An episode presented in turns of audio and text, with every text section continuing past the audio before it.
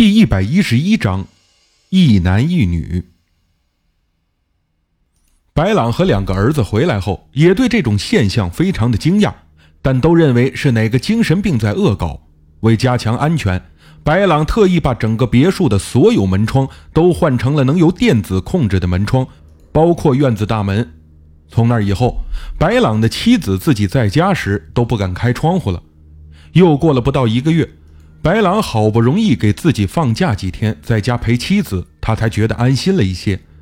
某天晚上，白狼感到心神不定，醒来后发现妻子竟然站在床头，也不开灯，盯着躺在床上的他。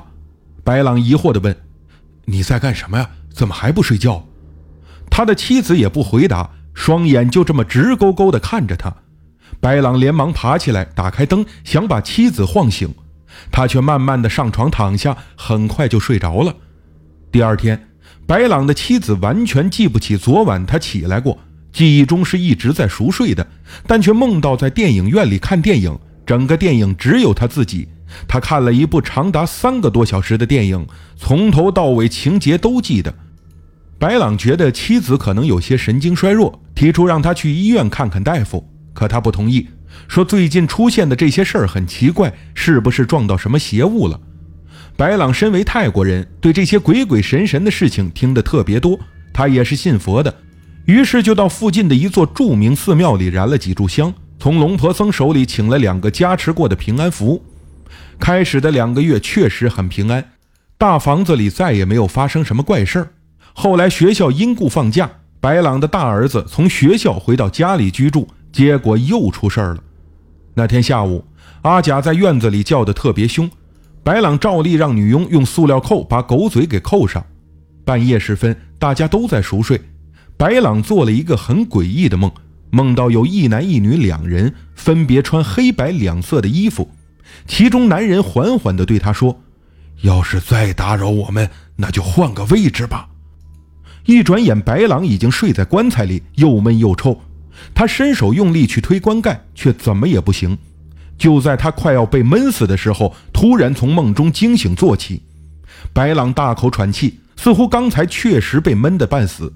转头看到妻子并不在床上，白朗以为他去了卫生间，可在床上坐了十几分钟也不见妻子回来。他疑惑地来到卫生间门口，门大开着，里面并没有人。再去楼下寻找。猛然看到院中妻子和大儿子直挺挺的并排躺在院子里的地面上，就像死人一般一动不动。白朗连忙跑过去叫醒两人。妻子和大儿子看到自己居然睡在院子里，也感到很奇怪。这到底是怎么回事呢？妻子和儿子以前从来没有梦游的症状。白朗觉得可能是这栋房子的风水有问题。于是托朋友请来当地著名的菲律宾籍风水师来看局。风水师在他家走了几圈，说这幢别墅从地势到格局和朝向都不错，风水方面肯定没有问题。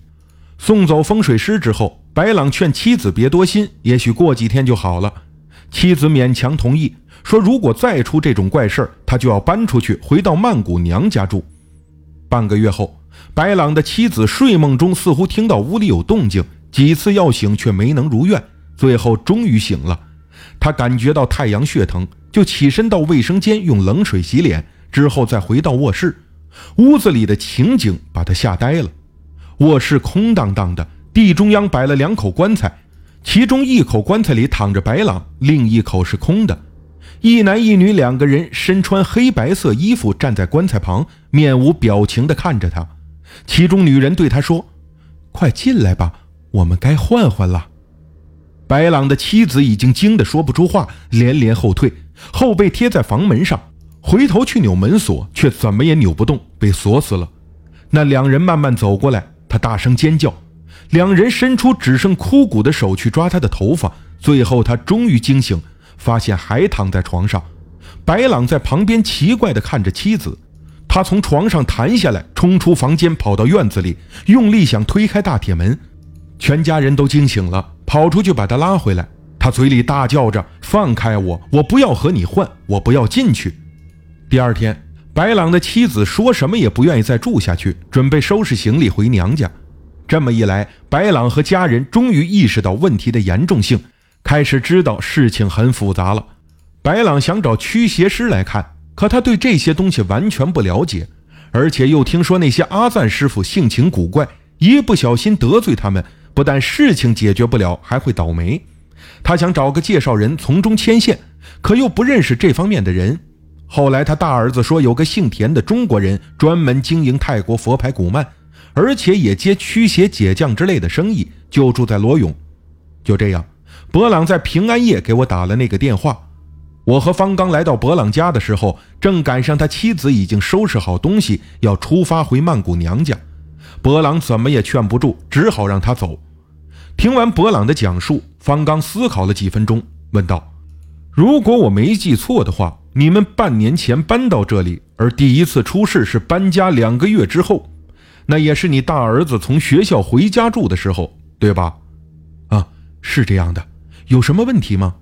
白朗回答。方刚说：“几次比较严重的诡异事件，基本都发生在你妻子的身上。”白朗点点头。方刚又问：“那块佛牌是你大儿子在田先生这里请来的，那又是什么时候送给他老妈的？”